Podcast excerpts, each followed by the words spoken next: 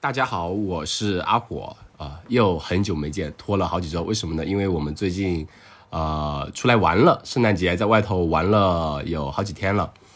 呃，今天呢，我们邀请到的嘉宾是我们在年初录了一期的无限风女团。首先欢迎无限风女团的各位。呃，这边开始吧。 Hello，我是佩佩。 Hello，我是 Sophie。大家好，我是小 E 易。大家好，我是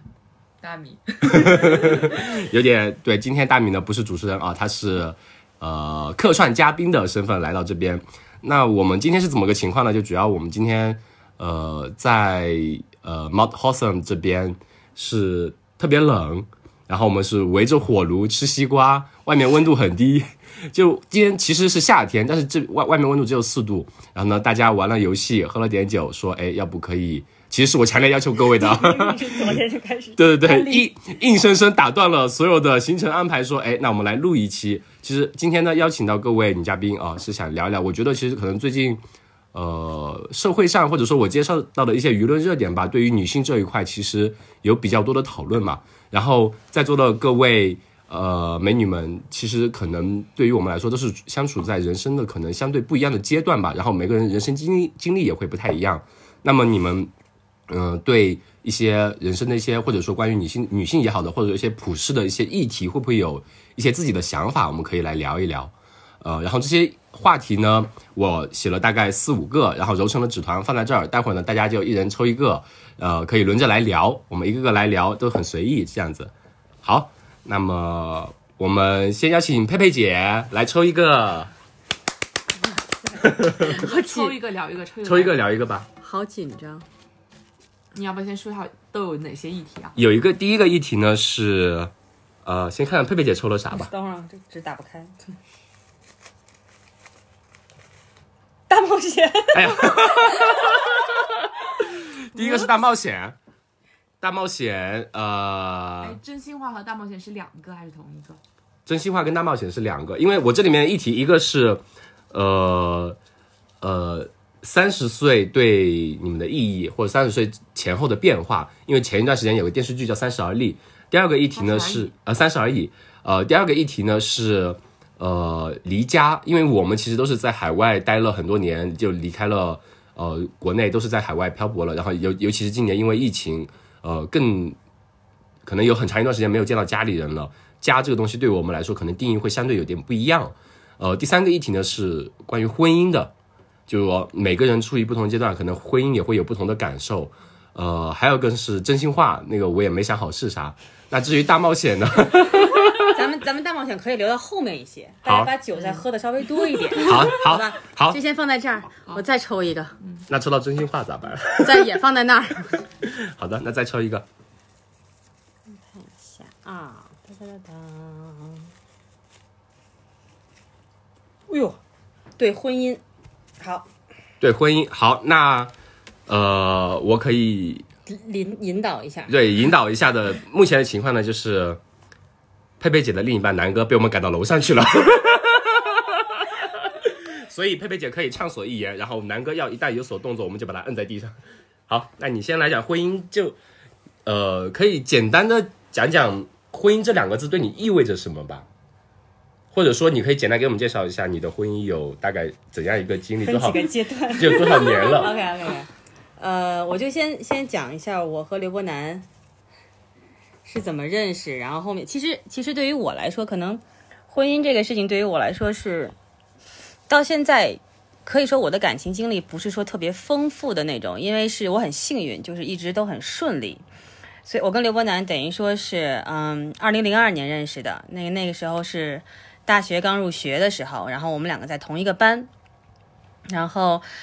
呃，二零零二年的九第一场雪，九月份入的学，这个节目我爸我妈不会听见哈，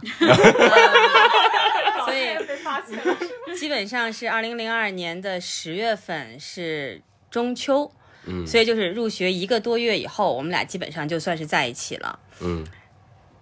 有个具体的日子吗？嗯呃，中秋那一天，当时我也就是中秋那一天，我们全班有一个活动，然后大家一起去了避风塘，然后聊天聊天聊天，然后大家来的来，走的走，然后最后那天就是我和刘班两个人，就是有点像，就是聊了一夜，嗯，聊了一宿，然后到第二到第二天的时候，我们两个人嗓子都哑了。然后那个之后可以算是比较暧昧吧，或者慢慢慢慢的就是关系比较近，或者说同时一起上课呀，或者上自习呀。但真正说在一起，其实就是十二月那年的十二，就是圣诞夜那天，就平安夜那天。所以前两天我们也庆祝了我们呃在一起十八年的一个一个纪念日。哇，这个十八年是真的相当长。对，所以所以这就是在一起，然后大学的时候一直在一起，然后零六年毕业了以后，就像火说的，呃，大家就就开始找工作，然后我当时是选择了出国，嗯然后刘伯南是选择了在国内，然后他就在天津工作。然后我出国的时候，开始并没有想到读博士，开始就是想读硕士，然后两年以后回国。嗯，但是因为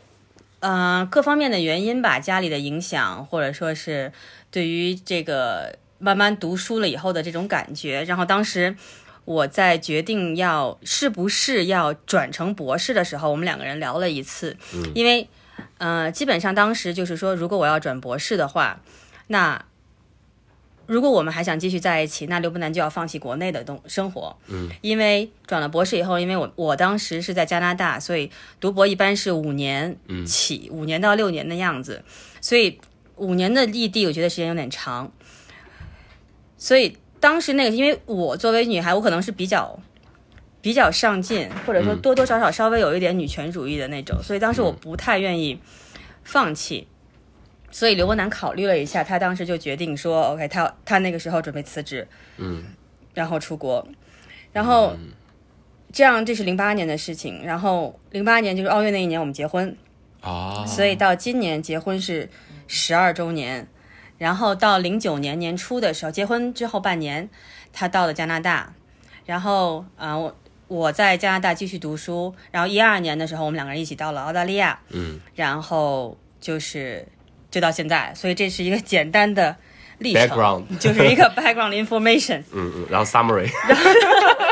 呃，然后 aim one, aim two, 对 aim 对 three，你知道？ 对婚姻的理解，对于我来说，我觉得我和刘伯南是属于因为认识的很早， 嗯所以是嗯，两个人属于算是一起长大的一个关系。嗯就是说，可能在刚认识的时候，我们对于社会的我们没有对于社会的理解，因为一直在学校，嗯并没有形成自己的一个社会观或者价值观，所以这种在校园中的恋情其实是蛮好的，因为你们两个人的价值观在你们两个共同的生活中或者在一起的时逐候，渐形成，会逐渐形而且成，很然后会比接较近一致。对然后因为如果不一致，如果有很严重的矛盾的话，可能就不会在一起。对，那等到了大学毕业，这种慢慢入社会了以后，其实我是一个很一直来说没有什么社会经验的人，因为我从大学毕业没有工作，到了加拿大，然后加拿大完了以后毕业到这边来工作，一直是在大学，所以我基本上不是一个在社会上有过历练的人。没有经过社会的毒打，对，没有，真的没有，没有没有暴击过，所以这方面对于南哥是有一定的经验的，所以对于我来说，就是在越往后，从他呃到加拿大以后，一直到现在，可能在事业上或者在工作上，可能我周围的朋友、我家人都会觉得我一直在往前冲，或者一直怎么怎么样，但是。我自己心里或者我家人心里都很明白，在我在我在生活上是非常非常非常依赖刘伯南的，嗯嗯就是在这方面，就是我到后面就是我放弃治疗了，我我我我不要去承担任何生活上的责任了，嗯嗯我就是完完全全的把生活这一块儿给刘伯南，嗯，然后然后刘伯南也完完全全的包容我生活这一块儿，嗯嗯嗯，所以这就是我对这么多年来对于一个恋爱也好啊，对于婚姻也好，一个就是两个人或者对于我来说比较比较嗯合适的一种模式就是互补，嗯嗯嗯，就是 partnership 那种，对，对于因为我们两个有一个观念，就是说，当两个人在一起的时候，有一件事情如果让 A 去做，那 B 就不要管了；嗯嗯，如果让 B 去做，那 A 就不要管。A 和 B 做事情的方式可能完全不一样，嗯嗯嗯，但是没有关系。互相包容，对，嗯，就是求大同存小异。嗯嗯然后我知道你跟我做这件，如如果我来做这件事情，我可能完全不会这么做。但这件事情既然交给你了，那你就完全按照你的方式去做，我就不会去打扰你。然后，所以这种可能是，而且在这个过程中是不断的会有磨合，然后不断的会促进，然后中间也肯定有过很多的坎坷，肯定有过很多次就是需要两个人去聊，需要两个就是沟通，沟通是非常非常重要的，而嗯且就是在你经历，比如说我们经历在国内四年，在加拿大四年，这边或者在澳大利亚，八年嗯不同的生活经验或者不同可能，其实刘伯南在国内就是真工作了两年半以后，他也继续回到校园，嗯嗯，然后到了澳大利亚以后。我们两个一直都在莫纳什，一直都嗯在学校，所以其实 overall 我们的生活环境是比较单纯的。嗯嗯嗯，所以这可能也是一个我们为什么到现在还蛮稳定的，就是我们的经历相对比较相似，嗯，然后我们的认知也比较相似，嗯，然后我们的环境都相对单纯，嗯，所以说我觉得是每个人的经历可能是各种各样不同的因素，包括你的嗯性格，包括你你经历的事情，包括你的环境，包括。各种各样的事事情导致了我可能顺利，可能不顺利，嗯可能先顺利再不顺利，或者先不顺利再再顺利的一种经历。那有没有就是因为我经常会听到说，比如说七年之痒这种东西，你们在一起十八年了，都已经要过都能过两个甚至快三个了，那你们有有没有经历过说某个阶段会遇到一些比较难，难的地方？有啊对，呃，第一个我觉得比较难的时候就是在做要不要转博的时候，嗯，因为那个时候就是就是二选一，嗯就是要不然 OK 三选一，我放弃加拿大，嗯他放弃国内，或者我们两个人分手，嗯嗯嗯，就是你放弃加拿大就回去找他，对，他放弃国内他来找你，对，或者就分开，所以那个时候，那个时候不算是我们两个人有矛盾或者怎么样，嗯只是一个一个岔路口，然后每个人去想了一想，嗯，但是等于说是这个决定，刘伯南做的比我快，嗯，我并没有做决定的时候，他已经做了决定，他就决定来找你，对，嗯所以当他做了决定以后，我就不需要再去想了，嗯嗯因为那个时候我很纠结，嗯。然后第二个坎儿呢，我觉得可能真的是到两三年前吧，嗯那个时候已经在澳大利亚很久了，嗯，我觉得就是也可能是跟我的工作性质啊，或者因为我是搞科研嘛，嗯嗯搞科研的话，PhD 毕业了以后做博后，再往后会有一个阶段，你需要申请基金，基嗯金，然后你需要想你后面一步，因为你不可能永远做博后，你需要想我需不需嗯要在经历了第数次申请基金不成功或者不知道往后怎么样的时候，肯定每个人的情绪上都有很多的波动。嗯，压力，在那个阶段，就是我的脾气会非常的暴躁，或者说我的脾气会非常的，就是目的就就很很不一样。嗯，然后那个时候就是，嗯、可能那个时候是零一一六年、一七年的那个样子。嗯，那个时候肯定聊过很多，嗯、现在以我们两个人的状态，是不是适合在一起？然后比如说我现在的状态，我会觉得我很拖累他。嗯，然后我们需不需要分开一段时间？就这些都会聊到。嗯，然后就会想，OK，我们，然后当时当时一个节点是某。一我忘了是我们家还是他们家的父母要过来说，OK，我们现在已经聊到这个事情，那就把他们送回国以后，我们我们再看是不是一个人要搬走，是不是一个人两个人还要继续。但是那个时候，嗯，刘伯南嗯嗯，继续刘，伯南相对来说很，他很坚定的一点就是，就是无论我在这边怎么在上面飘着，怎么闹，怎么怎么歇斯底里，怎么不知道，他就是很稳的在那里面，就是就是承受着我我我的各种各样的情绪。嗯，说我要分开那就分开，我要跟他聊我就跟他聊，我要怎么怎么样就怎么怎么样，他就是一个很稳的那个。他没有，比如说你要分开，他有没有？我要分开，他就说 OK，我我们聊一下，现在不是这个时候。嗯嗯，我们嗯把最现在的这个事情做掉，嗯，做掉完了以后，然后他可能会有一定的 strategy，就是可能这段时间父母在的时候分散了我的注意力，嗯嗯，或者是怎么怎么样，然后之后就是要坐下来聊，嗯嗯，就是两个人很将心比心的两个人坐下来聊，嗯嗯嗯然后聊一切，聊所有，说 OK，我们就要聊我们是不是适合还在一起，嗯嗯所以肯定会有这种阶段。然后还有就是真的是沟通，比如说我们是不是要什么事情都是两个人一起做，嗯还是说这样是很没有效率的一件事情，怎样怎样怎样怎样。所以就是所有的话都摊开来说，所有的话都，嗯嗯然后这个东西时，我现在真的是觉得时间对于很多事情都是有一个有一个很大的影响力。对，就是说你会，它会往一个方向影响，可能好，可能不好。嗯。但对于我跟刘波南来说，可能就是因为有这么这么多年，然后形成了一个我们之间的沟通方式。嗯嗯还有一个就是，他对我的了解能够，他知道我在什么时候会发脾气，我说的哪些话是认真，哪些话是不认真，嗯嗯他需不需要做反应，他需要哪些话，他需要认真的做反应，然后他可以承受我说一些乱七八糟的话，嗯，然后去我对包容这一些，对，然后后我对他的理，我对他的了解能够到 OK，有些点我不会碰，嗯嗯，我不会故意去碰，我也不会怎么怎么样，当他说到一些让我觉得或者怎很难不以合接受的对，就话说 OK，这就是这就是他，嗯嗯然后我就会撤，嗯，就是嗯两个人都要能够撤。嗯，就知道对方的底线会在哪对，里。都要能够撤下来嗯嗯嗯嗯才会比较稳，就不是说两个人都是一直往前冲，就是你进我退，我退你进的这种感觉。嗯嗯嗯，对嗯。那呃，比如说以你现在的经验来看，那呃，我可不可以理解为就是你们相对于其实是已经摸索成了，或者说你们养成了一个你们相互处理的一个习惯。婚姻对你们来说的话，呃，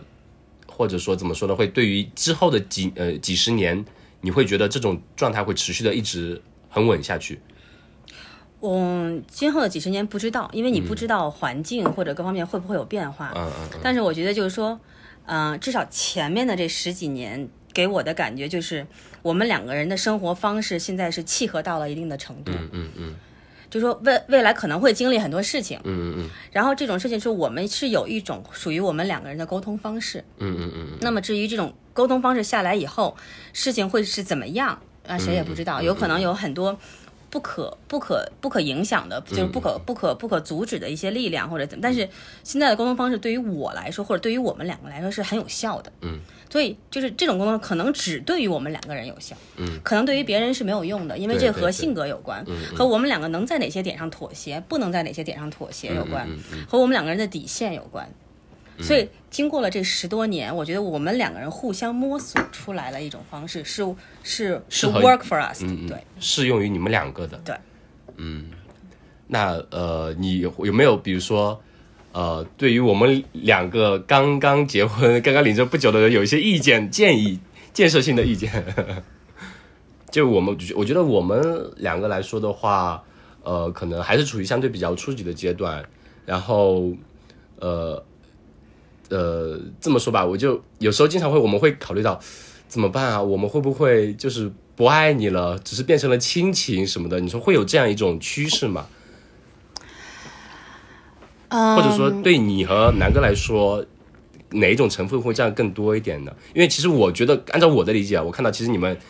呃，还是会有很多，比如像情侣之间很秀恩爱的或者很甜蜜的瞬间，就那些举动，其实我觉得还是呃感觉到很甜的。十八年，你说会不会还是说都能保持这种呃甜蜜的感觉？我觉得可能就是在朋友面前啊，或者嗯是就大家眼里，就是我们是我们两个人互动的一种方式，嗯嗯就是并不是说每一对 couple 都需要这样。嗯嗯，就是没有别人，我们两个在家可能也是这样，嗯就是这是我们两个人这么多年来相处模式相处的，就是互相斗嗯嗯嗯，或者互相闹，嗯这是一种相处。对于别人来说，可能两个人。这两个人在一起的相处模式就是我们安静的看书，嗯嗯嗯嗯我们安静的做饭，对一个人做饭或者两个人做饭，然后一个人收拾屋子，或者有些 couple 可能相处的模式我们 argue，、嗯我们吵，我们我们我们我们争论，嗯就是不一样不一。样，嗯所以我觉得相处模式和你们两个人之间的感情是独立的，嗯从某种意义上说，嗯嗯嗯你不需要去 OK 去来把我们的相处模式和你们的相处模式来做做，对比就说、那他们这个样子就是恩爱，嗯他们这个样子就不是恩爱，因为每个人和每个人的故事都是不对一对样的。对嗯那它的成分呢？你觉得会？其实我就觉得，或者说就是可能没有那么明明确的去界定过，因为这个东西就是我个人的感觉，嗯就是、嗯这都是人给的定义。嗯，你是爱也好，你是亲情也好，你是朋友也好，你是战友也好，嗯，都是人为的定义。总对可以于你来说，嗯说到底就是你和你的 partner 或者你和你之间的一个感觉。嗯，就是那种羁绊，你可以给它命名成爱情，你可以给它命名成亲情，但总归是你们之间的那种情愫会始还让你始终觉得因为我觉得说到底，你和我和我和我老公，嗯或者说你和米相处，就是就是两就是两个人在一起嗯嗯生活，嗯你们两个人在一起生活，嗯，是舒服的嗯就够了。嗯，嗯就是你不需要说 OK，我我我我每天都要想我我是不是很爱你，我我现在变成亲情了，嗯然后我现在怎么样怎么怎么怎么样，因为没有必要。嗯或者可能是这么多年以后，就是你会知道经历的事情很多了，来来回回，就好像我们吵架的，我跟刘伯南吵架的时候会吵得很凶，嗯，但是我会知道，就是有些事情是只只有他一个人可以 handle 我的，对对，只有他一个人见过我那个样子，只有他一个人知道我最怎么样，就是不能够拿出来说的说的故事，嗯嗯嗯所以说，那我不会去想，OK，我我在跟你吵架的时候，我就不爱你了，嗯，或者你你在看到我很很不好的一面的时候，你是不是就会不爱我了？嗯嗯嗯因为就是说白了，是我在过我的是人生，嗯，你在过你的人生，嗯然后咱们两个人生有一段时间是在一起的，我嗯们是不是舒服？嗯嗯嗯就是这样。嗯，所以我觉得就是也没有什么有建设，就是说的一句话就是有什么感觉就说出来。嗯，沟通很重要。对，就是无论你的沟通方式是闹也好、吵也好、打也好，或者是怎么怎么样，但是就是要解决这个问题，嗯嗯嗯，就不说然而长期一积累，对就会走向破裂。嗯因为不要埋在心里，就是说我、OK，我有一个事情，我我忍一忍，嗯嗯嗯或者我我为了你，因为我爱你，所以我认让让步，嗯，因为这样的话一次两次可以，但是时间长了以后，你会觉得我凭什么，或者我会觉得我凭什么？嗯那我做了很多委屈的事情，是因为我爱你。嗯。但是我一直这样下去的话，我很难受，感觉因为有你付出不你有平一等辈子的事嗯，情要走。嗯嗯，对，就是 OK，我忍一次可以，但是如果一次两次我不舒服了，还是要两个人坐下来聊，嗯嗯，就是这样。那其实现现在才呃，其实我们跟南呃跟佩佩姐跟南哥认识很多年了，才其实在第一次听你讲述你跟南哥的故事，还有一些历程吧。嗯嗯，对，嗯那我小再玉说吧嗯嗯，刚才就是听了佩佩讲的，我觉得，嗯，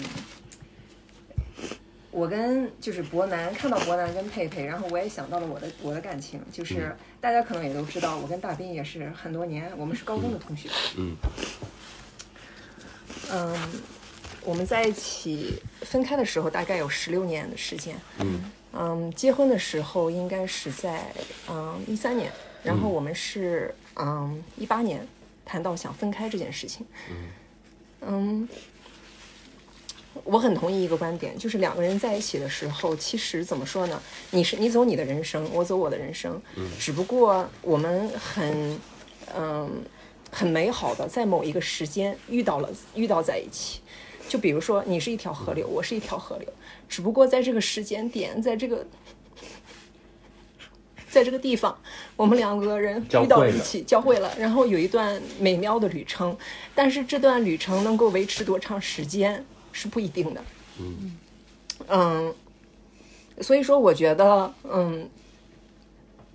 其实分开这段时间，我也想了很多，嗯，也看了很多，比如说，嗯，呃，其实我觉得两个人男女在所有的，我觉得在所有的亲密关系当中，男女的亲密关系实际上是最复杂的。嗯，它是最，比如说，嗯，怎么理解呢？你比如说父母的情感，你是有血缘，姐妹兄弟，这都是有血缘的。嗯，之前我也跟佩佩有讲到这个事情，就是说，嗯，男女的情感实际上是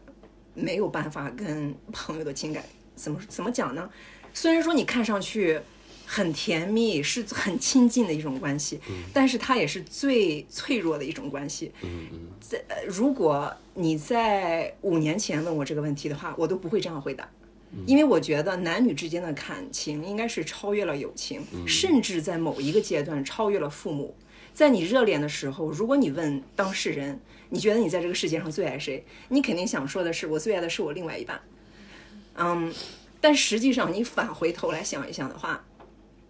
我是其实我是去年才意识到，嗯，男女之间的感情是非常脆弱的。但其实就是看你的个人经历吧。我觉得每一个人的经历会告诉你不同的故事。嗯，然后所以说，我觉得，嗯，嗯，有一个词，我觉得就是，嗯，英语里面一个词就是 “grow apart”。我觉得这个词形容的非常非常贴切，实际上就是像一两条河流汇集在一起了，然后，嗯。大家由于环境的问题，或者是本身一些根深蒂固的问题，没有办法走在一起。那我们好，那我们就分开嘛，因为，因为我想过我自己的人生，我不想委屈我自己。我觉得，嗯，特别是女孩子应该对自己好一些。我喜我有我想要追求的生活。嗯分开的时候，其实，嗯，我并没有想很多。就是说，嗯，比如说，有些女孩子可能会讲，哎呀，你以后，比如说父母啊，你身边人可能都会问你这个问题，就说，哎呀，你看看你现在，嗯，你再也找不到了怎么办啊，或者是怎么样？其实我并没有想很多，因为我觉得对于我自己来说，嗯，我的后半生过得幸不幸福，对于我自己来说是最重要的。嗯嗯而且我觉得通过这一年，我真的我有很多的感悟这一年。然嗯后，但是如果你问我最大的感悟，两个人的情感最重要的是什么？我觉得其实两个人的这种情感就像是一个，其实说白了就是一个 partnership。你嗯可以把它理解为一个公司，我们两个共同经营一个公司。嗯，从法律上来讲，它也是有法律效应的，对不嗯对？如你结婚，实际上你事实婚姻跟结婚最大的区别就是那一张纸协议嗯那一纸协议，那一纸协议是有法律效应的。那其实我觉得再说的，再说的，嗯，怎么讲呢？再说的，嗯，实际一点的话，实际上这个法律的文书或者说法律的这个这个条款，实际上我觉得在某一段，在每隔一段时间，实际上是要更新一下的。 ，renew 一下， renew 一下的。对，我一开始因为嗯，我们也是很小就认识，比如说我们在一起的时候才二十一岁，那个时候根本就不理解的，就是觉得这段感情你不管怎么样，我你都会爱我，我不管怎么样你都会，他都会爱我。然后嗯，你就会觉得这个协议一旦有了，一旦生效了，那我怎么样，你都不会抛弃我；你怎么样，我都不会抛弃你。或者说，不管环境怎么变，因为你那个时候可能就是这么的天真，你可能就会就会这么想。但实际上，可能跟跟着环境啊，跟着嗯，比如说你们两个人，嗯，身边发生的事情啊，工作啊，环境，所有所有这些原因都会导致这纸协议实际上是要 renew 的。嗯嗯嗯，我认为，嗯，最理想的一种情感状态应该是互补和谐的，嗯嗯并不是说一方在所有的方面都要比另外一方强，嗯有一方可以在某些方面比另外一方强，另外一方面在其他方面也可以盖过对方。但是两个人都是朝着一个目标，然后我们两个人有共同的目标，想生活在一起，我觉得这个是最关键的。嗯嗯嗯，至于怎么经营，几年以后，比如说我们通，比如说生活发生了一些改变，比如说很大的、巨大的改变，比如说有小孩儿，嗯嗯嗯这些在生活当中发生改变的时候，可能两个人就要做出一些改动，比如说某一方就要牺牲一些东西，嗯嗯嗯，就是都要为共同一个目标一对，起都要付出，都要一起都做要这些退对步，，嗯我我认为是这样的。其实其实说句，其实怎么讲呢？因为嗯。我跟大斌一开始的时候，我们真的这么认为，就说我们两个人结不结婚真的是无所谓的。嗯，一开始我真的是这么认为，但是结了婚之后，我最大的感触就是当天晚上我有跟他讲，我说虽然我在想结不结婚无所谓，但是结婚那天晚上，我我们两个共同的感受就是离着对方的距离都近了。嗯嗯不知道是心理的原因还是什么其他的原因。然后，嗯，身边很多朋友都会想，哎呀，你们两个人怎么讲呢？就是说，嗯，很和谐，看上去很和谐。嗯嗯但是，嗯。但是这算是人生的一部分经历吧。我并没有觉得这是不好的，也没有觉得这是好的，或我只是认为这是这就是一段人生的经历，然后只不过是人生走的一段旅程而已。嗯嗯嗯嗯嗯，那呃，呃大米来讲一讲。 Sophie 再缓一嗯缓， 我是觉得，就是越到这几年，我越发现其实人都是流动的，包括你的婚姻观。其实我很早期的时候，可能二十刚出头的时候，我就是你们口中说的那种反面。刚才小鱼说反啊、也不算反面吧，就是那种我一开始的啊找结婚对象的嗯标准就是比我强，带我前行。但是，一旦我进入那段就是呃开始有那么那些合适人选出现之后，我发现我真正适合我和我需要的是一种比较势均力敌的感情。我们俩是像，呃，携手前行那种感觉，而不是说我要找一个像一个 leader 一样的人带我去走。其实这样子他会很累，然后我我我我也会有种因为自自尊心比较强，会有种拖累他人的感觉。然后在相处过程中，我会觉得，嗯，我会觉得我们两个现在可能更像，呃，一双鞋，然后鞋带绑在了一起。我们会有一些磕磕绊绊，有时候他想往左，我想往右，然后我们现在两两个人之间的那种呃什么啊呃互互相之间相处力没有那么大，大部分时间我们是可以协调的，但是可能在将来的某些时刻，比如说你们说的那种，呃，佩佩姐提到的呃博士期间异国或者一些七年之痒，或者是生不生孩子这种问题，我们以后都是要面对的。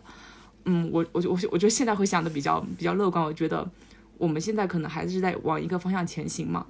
可能在某一刻、某一些时刻，我们也会可能遇到那些携带紧绷的时刻，我们可能会崩掉，也可能会因为啊、呃一方的嗯， 通过沟通，然后找到更好的前进的方向。我觉得各种结果我都是可以接受的，不像早期的时候，我会早期的时候会对婚姻这件事，我会特别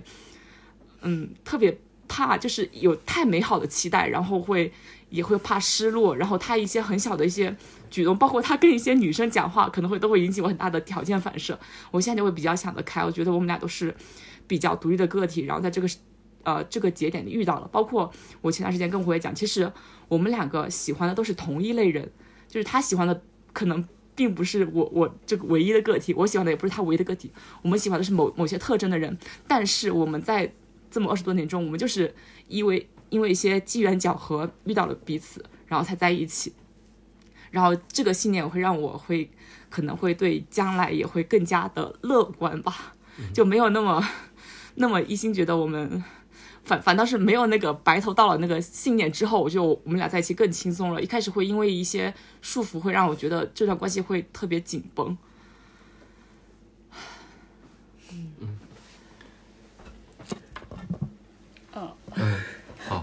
呃，那估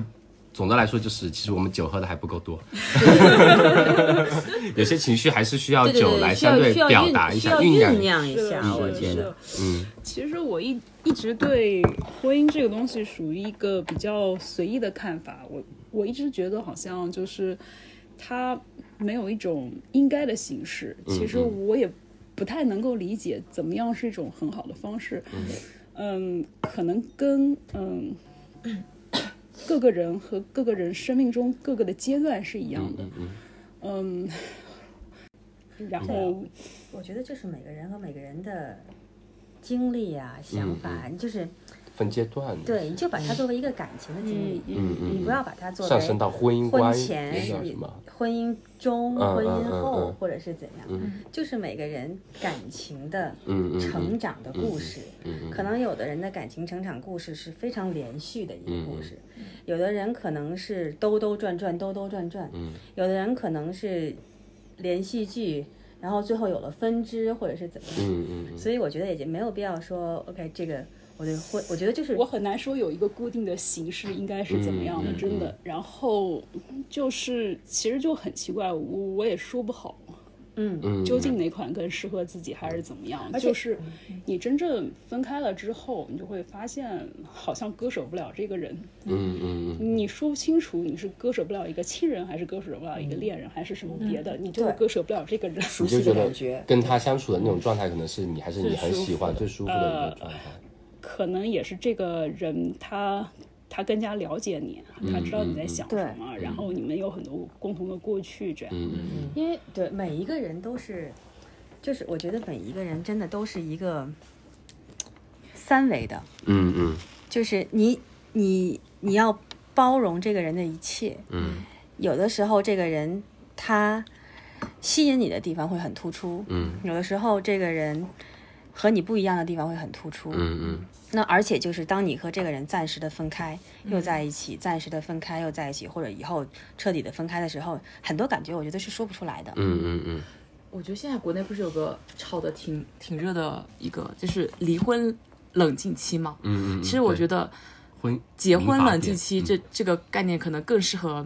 现代爱情故事。就现在有一些有些比较单一的价值观去判断一个人经历，比如说刚才小月提到，别的家长会说你现在这个年纪了分开，你找不到更好的，或者别人会 judge 你说你跟这个人分开在一起，分开在一起，就是你不是连续剧的时候，别人总会用一些很奇怪的观念去看你，去评价你。如果我就说，如果整个社会的普世观念就是说结婚冷静期这个这个东西啊，或者说呃感情冷静期吧，就是大家都都觉得接受每哎相处五六年，你觉得你们到一定期段了，呃呃一一定的那种呃疲疲倦期了，大家都觉得哎，你们可以分开各自去走走走走看，然后你们再重新走在一起。如果没有任何人去评价你这些观念，我觉得整个人会更轻松。嗯如果有个这样的概念，我觉得可能很多关系会更加成熟。没有，我觉嗯得很多时候就是还是被社会或者被周边舆或论者或固普定化普了世价值观，对，就是说，说到底，我觉得就是说，对于我来说，我是一个经历比较单纯的人，但是我周围有很多朋友有过嗯各种各样的嗯经历，所以我觉得说到底，我跟大家聊了很多呀、啊或者别人也跟我聊，就是你，你对得起你自己就好了，嗯嗯你忠于你自己的那种感觉就好了。嗯嗯嗯你想跟别人有个交代，OK；你不想跟别人有个交代，OK。嗯，因为这是你自己的日子。嗯嗯，你希望能够满足别人对你的评论，OK？嗯，你不去 care，随便。我觉得在这部分里面说的，你关不关注别人，我觉得更多的应该要你跟你的 partner 达成一定程度上的嗯对我一致。对，就是你们内部对如果怎样，对就外界怎么评价你都无所谓。对但这个东西还有一点是什么？就是当你和你的 partner 很和谐的时候，嗯，你容易达成一致。嗯，但是当你有的时候有分歧，或者你们在有矛盾，你在考虑未来的时候，你要需要知道你自己。你需要知道你自己的价值观在哪里，你需要知道对对你自己的路，你需要知道你和这个人在一起的时候是更加 suffer，嗯，还是我自己一个人可能会面对另外一种不同的 suffer，嗯，那我就要平衡，嗯嗯嗯，就是一个对选择。就是我觉得也也有一个词叫“攘外必先安内”，就是你们看好知识盲区，就是你们两个人，如果就是首先我们要说的，刚刚说的有两部分嘛，一部分就是说你们两个人对于自己，嗯，我们不说婚姻，就说这段关系以后的发展方向，你要去考虑说要是不是要调整这种方向去满足外界对你们的需求评价。那在做这个决定之前，你们两个人首先要达成一定程度上的一致，你们对自己对各自的发展说，我想这么做，那你是不是支持我？或者说你想这么做，我是不是支持你？或者说我们两个的计划会不会有一个一大方向的一致？两个人像佩佩姐说了，和谐是你要做到对外界的一些反应，做出一定的行为的话，两个人要达成和谐，首先是一个。呃，必要的。那你在这个之前，两个人之间的矛盾肯定必须要处理掉。我觉得沟通就很重要。 其实我觉得有的时候到了一定阶段，或者你的感情到了一定阶段以后，你你你能够做到忠于自己是很不容易、很不容易的一件事情，嗯嗯是需要很大的勇气去忠于自己的。嗯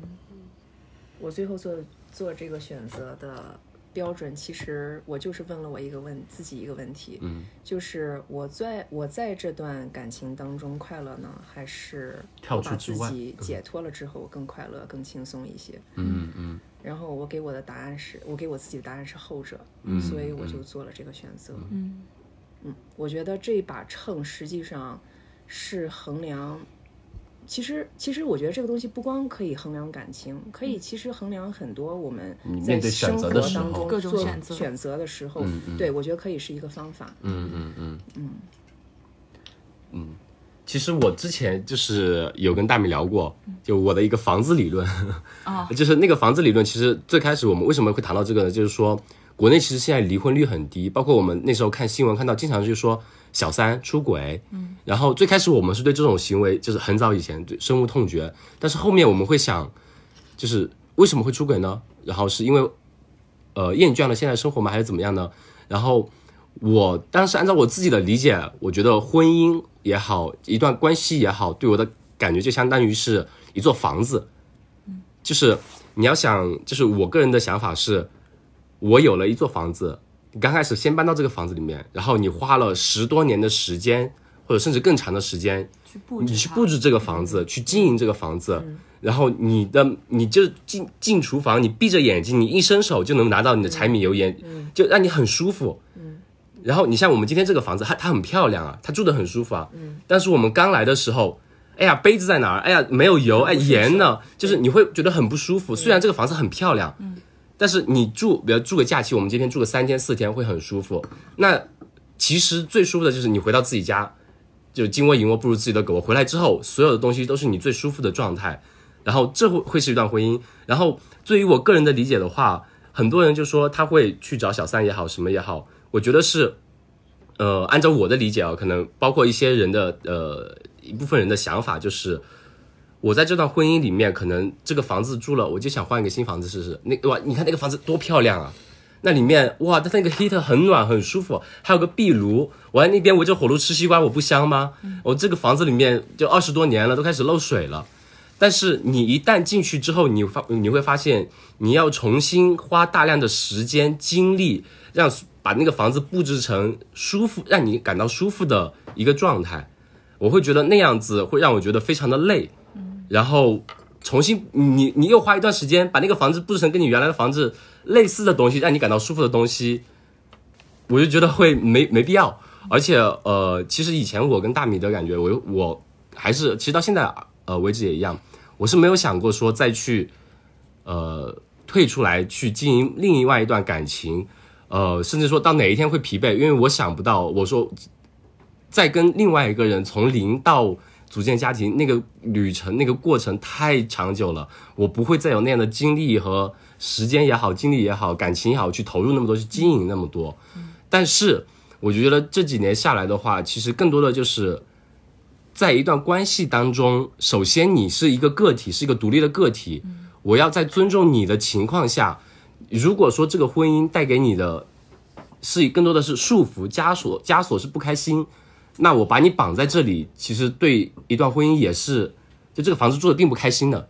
那你你想要换一个好房子，你觉得你乐意去接受这样一个房子，那你可以去。那我宁愿一个人守着这个房子，我在这里待着也没关系。我就觉得我我有个很明显的变化过程是，拿房子理论说，我是一开始我无法接受我的另一半会对其他行其他的房子感到好奇，嗯， 现在就是我那时候真的是很很很很有控制欲，我现在会觉得很正常，就是包括我自己一样，比如说看来到这边有有壁炉，然后又又有阁楼的房子，我觉得哎好神奇，就是很有新鲜感嘛。但是我会觉得，就是我可以接受这种行为，但是我希望的处理方式是，我们可以把这种喜欢的东西带回到自己关系中，而不是说我要去换一个家重新开始。嗯，所以说我们会，我们可以把自己的，我们可以在自己的家里建壁炉，我们可以再建个阁楼，但是我不会去选择重新开始一段关系。我觉得对这个东西，仁者见仁，智者见智吧。嗯嗯嗯，就是每个人的价值观或者态度或者方式嗯可能都不一样。而且我觉得这真的是可能是人人类可以有的最复杂的一种关系，嗯是嗯很多嗯因素混杂在一起，嗯包括一些动物性的那种吸引力，嗯包括一些经济关系，嗯还有一些家庭之间的联啊系，嗯，不单单是小哎家大家，嗯还还有社会的一个大环境。嗯就比如嗯在澳洲，大家可能对这个更复杂的这个呃关系类型的接受度更高一点儿，嗯嗯但是换一种文化环境，不一样。对嗯，大家可以选择的这种对类型可能更会更少一点儿。嗯嗯嗯嗯，所以真的每个人的感情经历都是一个一个嗯综合的。每个人都是自己故事的主角。嗯，好，啊，没什么，呃，那我们就 move on 到下一个话题。呃，那 Sophie 来抽一个吧。啊，好，那那小易小来易先来抽抽一一个个吧。我先来哦，啊行可以可以。行，你们一人拿一个吧，小你易小们易一人先拿一小个易就先好抽了吧。，那我先看一下那个纸条来好，好准备一下。酝酿一下。拿到厕所去看吧。真心话，真再心抽一话个吧。好那你就这个前后 OK，离家家的意义。嗯，呃，那我们先从小易这个话题开始吧。这个我选择了离家家的意义呢，就是我感觉也是因为今年，首先一个就是我们因为都在海外嘛，嗯，呃，给我的感觉虽然说也是在大学，可能我们大部分人都离家了，但是在海外的话，毕竟回家的路途会相对更遥远一点。然后尤其今年是碰上疫情，然后我们马上要临近年关了嘛，这这边圣诞节是这边的过年，然后马上要春节了，要在相当于呃国内的年了。那我们因为疫情不可以跟家人在一起，那我们漂泊在外，然后可能各自组建各自的家庭。那家的这个意义有没有对你有一定的影响？或者说，尤其今年疫情对你来说，呃，比如说像我们两个，我自己的想法可能就是两年多没有见到家里人了，十分想念。但是呃，然后我们最以后的计划可能还是说会回归，要回国，然后跟家人待在一起。可能跟我们的定义更多的是跟家人近的地方会在才能称之为家，或这样一个概念。包括这几年我们两个，因为因为都是一直是租房子，可能虽然是家，就说暂时的家，但可能没有那种很强烈的说归属感那种感觉，这样子。所以说就可以大家都聊一聊，呃，家对于你们的意义，呃，尤其或者说疫情有没有带来对你这种就对家的一些定义的一些改变，甚至对你以后呃跟父母啊或者跟家庭的关系要要是不是会发生一定的计划上的改变，这样子可以都聊一聊。嗯，对于我自己来说的话，家的意义就是你生活在哪里，嗯，哪里让你最舒服，这个地方我就称之为家。嗯嗯，可能第二层意义的话，就是说，嗯，在这个地方，嗯，是不是你建立的这种亲密情感的人的数量？比如说，嗯，对于我来说，家，嗯，其实澳洲，我认为这里是我的家，因为我觉得在这里我是很舒服的。嗯嗯，但是另外一点就是说，嗯，因为家人在中国，嗯嗯，所以说那里有爸妈，然后有我，嗯，上学的很亲密的朋友，嗯，我觉得那里每次想起来，我觉得那也是家。其实对于对于我来说，家的意义有点复杂，就是觉有点得宽 泛。嗯，有点宽泛。嗯，今年来说的话，其实还是，嗯，怎么说呢，有点挑战，因为我从来没有自己一个人待过这么长时间，嗯自己跟自己待过这么长时间。嗯，从疫情啊、其实我觉得我还是相对比较呃，怎么讲呢，幸运，因嗯为去年年底我才刚回了一趟国，然后看了爸哦哦妈。嗯嗯然后今年一月嗯底才回来的，所以说那个时候才刚刚看过他们，并没有说是像你和你这样子离家已经，比如说两年了之类的。嗯，这一年来说的话，我觉得跟我觉得如果有人问我，你觉得你这一年有什么很大的变化？就是我觉得我跟我爸妈的关系更近了。嗯，因为嗯之前的时候，可能跟他们打个电话，比如说也就是一个星期打一次电话，嗯然后聊一聊，然后聊的可能也比较宽泛一些。其实每一周聊的话题嗯差不多都差不多，啊自己吃的怎么样？过得对对怎么对，样啊嗯都。差不多。但是因为今年疫情，他们也很牵挂我，嗯然后我也很牵挂他们，所以我们大概是从三月份开始，基本上就是我每天都会跟他们视频，基本上吧。嗯嗯，有至少一周三四次这样子，然后基本上我感觉他们我们聊的东西就会很多，就比如说我最近在看什么书，我最近在看什么电影，啊我最近工作上怎么样，我的同事怎么样，我跟我我去哪里哪里玩儿，然后我见了什么什么人，我们分享了什么什么样的故事，就是他会对我身边的朋友，会对我就是平常的经历真的是了如指掌，嗯因为每天我就像是。就是我会都会跟他们分做报告享，像做 报告一样，对，所以说我觉得我这一年跟他们的关系就更亲近了，我感觉是这样，嗯嗯，对，那 Sophie 有对家这个概念有没有什么想法的吗？家的定义，比如这一年的一些变化呀什么的。嗯，或者说对你其实可能可能一直都是这样一个 呵状态。我其实，在十八岁以前是真正住在家里的，啊，但是那个时候就特别想出去，从家里头离开，嗯嗯因为嗯，我我母亲是一个比较嗯喜欢控制你生活方方面面的人，哦嗯嗯就希望把你的生活的方方面面都哦安排的好好的。就比如说你交哪些朋友，嗯，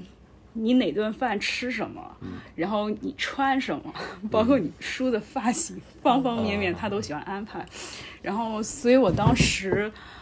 我当时高考的时候，他就希望我留在南京，嗯然后他是在南京医科大学教书的，嗯然后他就特别希望我上他教书的那个学校，嗯然后这样。我整个学习的情况，他就了嗯包如括指之掌嗯后的工作，然后他都可以安排。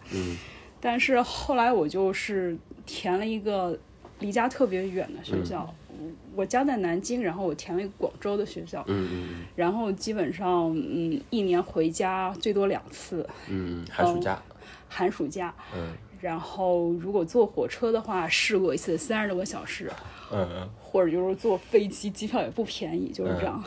嗯嗯，后来就是嗯，毕业之后就出国了，其实也是我的意思，就是他们其实是希望我回去，就是嗯，去家附近的医院工作这样。嗯嗯嗯嗯，就是其实我我从十八岁之后就在一步一步的远刻离意他们刻刻意的去疏远一个原生家庭，这样，嗯嗯嗯嗯嗯，一直到嗯国外嗯嗯回去的其实更少了，基本上嗯三四年一次嗯这样，然后最近一次回去是在呃一七年的时候，啊嗯嗯，然后当时我长大的那个房子已经被卖掉了，哦，然后我家给搬到了一个新区，嗯，然后我当时刚就是刚下飞机，然后他们开车带我回去的时候，找不到回家的一路，上我其实我也不知道在哪儿，嗯嗯我我只知道一个地址，我具体在哪儿也不知道，嗯嗯然后周围都是陌生的，嗯然后我当时的感觉是这真的是我的家吗？嗯就跟我记忆中的一点都不一样。嗯，包括这么多年以后，嗯、南京那些新开的地铁的路线，我一点都不熟悉。整个城市都我发进生去变就化感了，觉就是一个陌生的人。嗯嗯嗯 嗯，但是相对来说，我最初在堪培拉读书，嗯然后后来我第一份工作也也找到堪培拉，然后在那儿生活了八年。嗯，堪培拉是一个特别小的城市，然后你基本上每个区都认识，嗯，然后嗯，你的同事、你的朋友，还有你经常一起一些爱好的圈子。大家也都互相认识，啊嗯嗯然后长期当时生活在那样的一个地方，我就感觉这是让我感觉最舒服、最安全的一个状态。嗯嗯嗯嗯所以是感觉家的这个概念，嗯，其实是一个很相对的概念。嗯嗯然后，嗯，真正让我觉得特别有挑战的是，父母年纪逐渐大了，嗯嗯嗯嗯嗯，然后我是独生女，嗯，所以嗯，面临的问题是，我不可能回国了。嗯嗯然后他们是不是要移居到澳洲来？嗯、长期的在这儿定居。嗯、然后我经常想这个问题是，这是我作为子女应该尽的一个责任。嗯但是他们是不是能适应这边的这样环的一境个，新的环境？嗯嗯我那么多年 没有跟他们进行一个很亲密的相处，嗯嗯是不是还能适应一个这样的关系？嗯嗯，原来在疫情之前，他们是申请了父母团聚移民，然后希望在近两年长期移居澳洲。嗯然后，嗯，疫情把这个事情给耽亏误。了，嗯嗯，对，所以他们还是会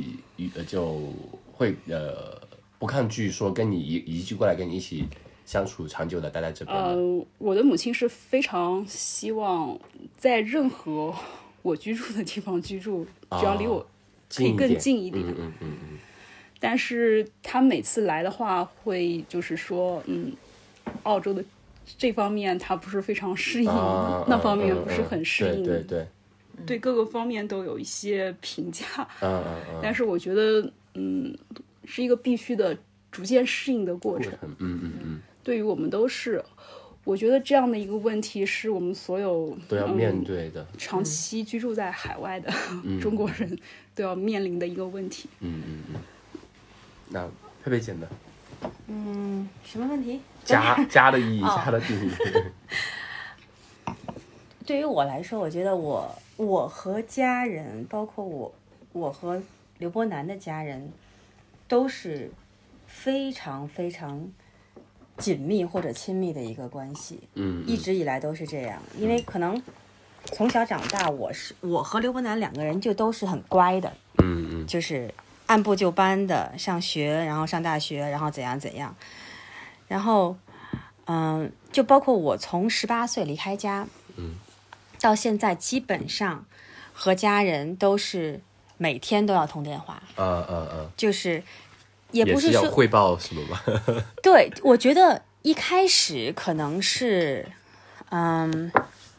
一开始是情感的需要，嗯，到后面就形成了习惯，嗯，然后在后面也不会说觉得 OK，我是要汇报或者嗯因为就是我经历了事情，我发生事情，我会想让他们知道，嗯嗯嗯我会想让爸爸，就好像有有的时候南哥就说，就是我在单位发生的事情，或者我怎样怎样，我会在回家的路上跟他说一遍，嗯。然后我会晚上回家再给爸爸原封不动的说一遍，嗯嗯就是就好像跟 partner 一样，这是我和家人的一种相处的模式，嗯嗯嗯也并不是说我我比别人更加依赖他们，或者他们更依赖我们，因为有的时候我觉得就是这种转变还是挺有意思的。对于我来说，大学的时候或者研究生的时候是我对父母的需要，然后。嗯现在慢慢慢慢变成了给我的感觉是父母对我的需要，嗯嗯，没问题。 OK，就是因为我觉得能够感觉得到，就是爸爸需要跟我有一个感情上的沟通，哪怕不说话，嗯，就是接通了那个电话，也觉得够了。说了一两句，然后就停了，然后他就说你在干嘛？哦，我我我我就在看东西，或者我就在怎么怎么样。哦、嗯 o k 或者我每天的习惯就是我每天遛狗的时候，我就会给爸爸打个电话，或者是嗯怎，唠就是唠嗑。那对于我来说，就是这个家的概念是，比如说对于 Sophie 来说是不太不太确定，或者说比较模糊。对于我来说是家的概念有，就是还是还是那，我觉得这么多年来我把很多概念都模糊化了，就是这也是一个人为给的概念，嗯就是从小到大是和我有血缘关系的父母嗯嗯嗯是家人，然后对，然后对于我来说就是就是你你有父母的爱，你有父母的家，然后之后结婚以后你有自己的家。嗯，对于我来说，我自己的家在并不是从结婚开始有的。从结婚到我认识到我有我属于我自己的家，有了很长一段时间。就是结婚还是像小易、像 Sophie 说的，就是那一纸文书而已。嗯，只是说你感情上到了那个阶段，那你才承认，OK，我和刘伯南是一个小的家庭，这个家庭的主主要核心是我们两个人，嗯，其他人是周边，嗯，那么就是我们两个人在那里，哪里就是家，嗯，还有对于我来说，就是家家人的定义比较广，就是相对来说宽一点，就是我有一些就是朋友对于我来说很重要，嗯。在我周围的一些核心的朋友，对于我来说就是家人，嗯，没有任何的区别。嗯所以说，当我在澳洲或者在墨尔本有了一些核心的朋友的时候，是这个城市或者这个地方让我变成了有安全感的地方。嗯那这个地方就是我的家。嗯那么就像 Sophie 说的，就是每一个在国外，就是生活的时间越来越长，然后慢慢慢慢把自己的，嗯、工作、生活、家庭定在国外的人，就都要面对一个在国内的人不需要面对的东西，就是我如何照顾父母，嗯嗯父母，然后。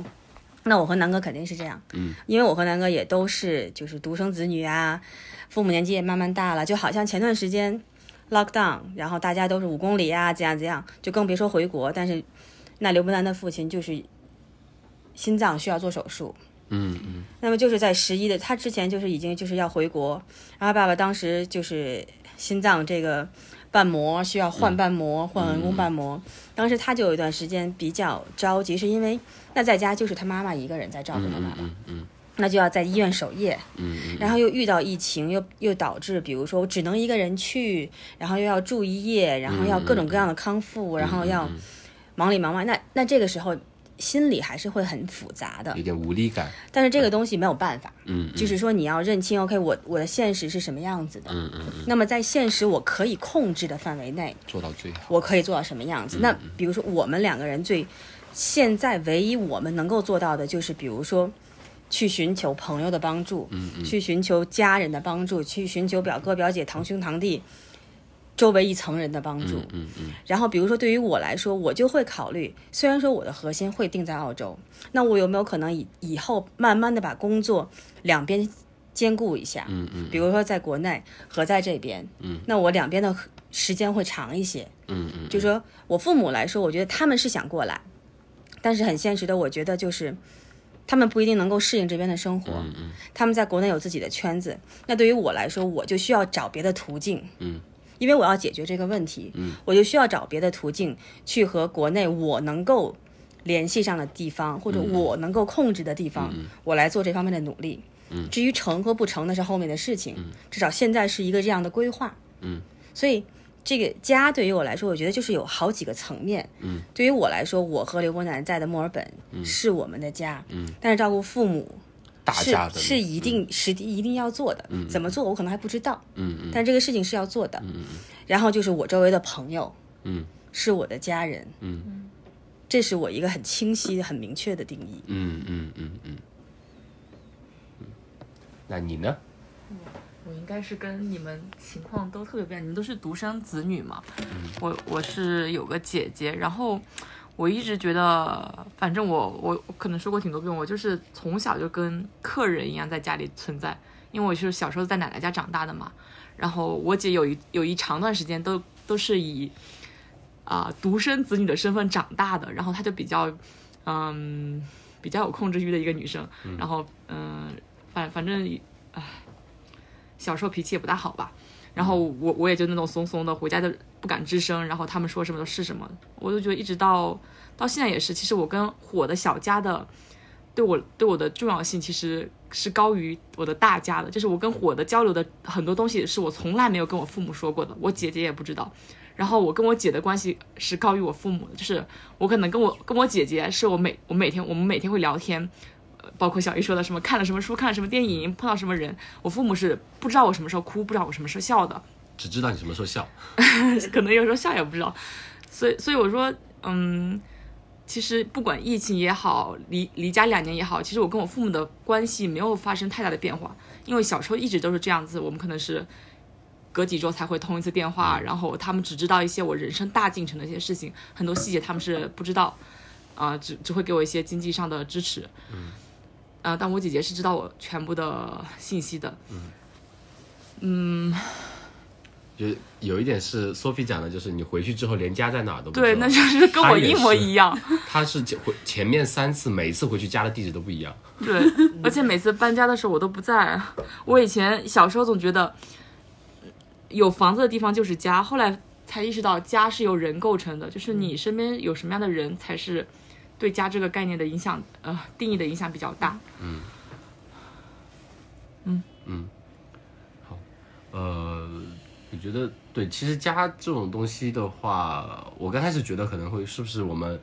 呃海外游子会有点不太一样的想法。其实呃，对于可能国内大环境来说，大部分人吧，可能我觉得呃年轻人吧，可能都会去选择去一线城市打拼啊什么的，那自然而然的都会远离父母一些。那可能其实面临的情况都会差不了太多。包括佩佩姐刚刚说的，其实我们到了一定程度之后，呃，还有 Sophie 讲的一样，小易讲的也是，我们都是要面临怎么样去赡养父母这个问题。嗯，要么就是回到自己的城市，那可能对于呃对于我们来说，可能这个选择的可能性会相对小一点，只能说比如说回到国内其他城市，离他们更近一点。嗯，但说直接回到自己的最开始的城市，相对会相对可能性会相对小一点。嗯，然后另外一个就是把他们接接过来，接过来的话，其实。呃，包括其实我们自己现在也一样，我们在一个城市待久了之后，这个城市像佩佩姐说的，有你的很多关系在那边，你会把它定义为一个家。那让你离开这样一个城市，去抛下这样一批朋友也好，家人也好，去另外一个城市发展，对于现在我们这个年纪的人来说，甚至都是其实是有一定难度的。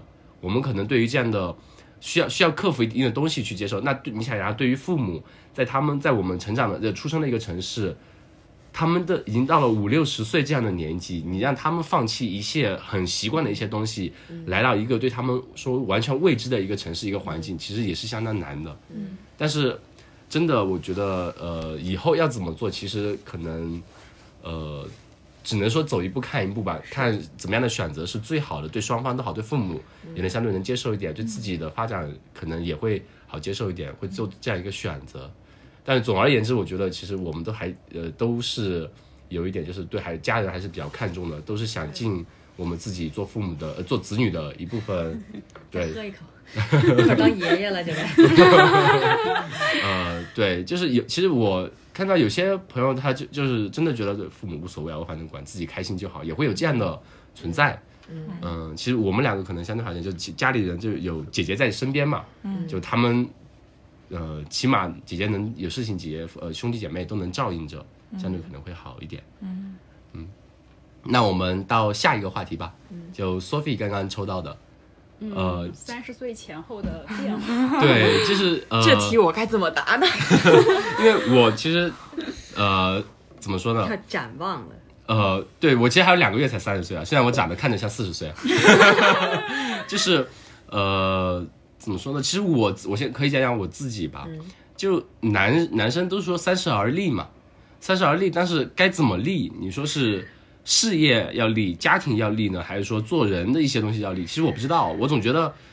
就好像都是大家说三十好像是一个坎似的，但是对于我来说，我觉得可能好像就还有两个月，我我也没觉得说是会有怎样一个坎。这个概念对于我来说，可能就是三十正负个三四年，正负个三五年，这样可能是这样一个阶段。因为可能比如我读书，我刚完成博士学位，然后刚刚刚开始工作，所以说三十对我来说，可能就是我事业的一个刚刚开始吧。就事业刚立嘛，你也才刚进入社会，刚刚开始接受社会的毒打，我也不知道该怎么立，可能刚立起来就被一下子一一个巴掌拍倒了。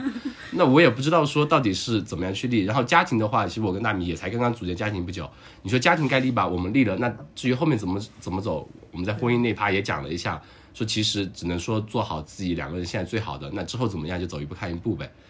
所以我其实觉得可能三十没有太大的一个概念。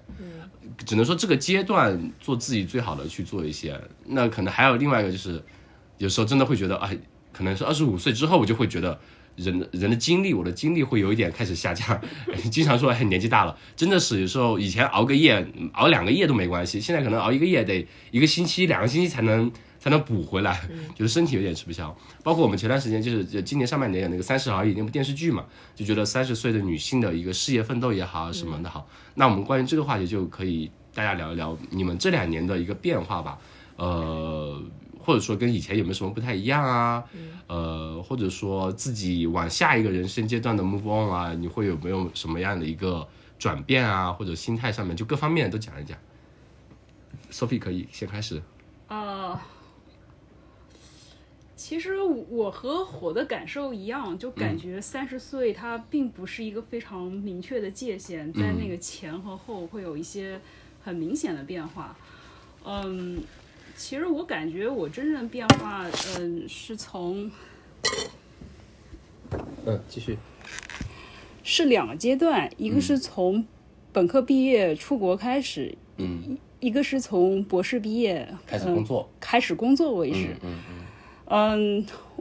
我我当时其实找第一份工作的时候，我已经二十八了，嗯嗯，就是快要迈过三十的那个坎了。当时是有点焦虑的，因为二十八岁在很多人看来就是已经，如果本科毕业就开始工作的话，在国内已经快高管了。嗯嗯，我还等于是零社会经验。嗯嗯当时心里是有点焦虑的。嗯后来就是嗯，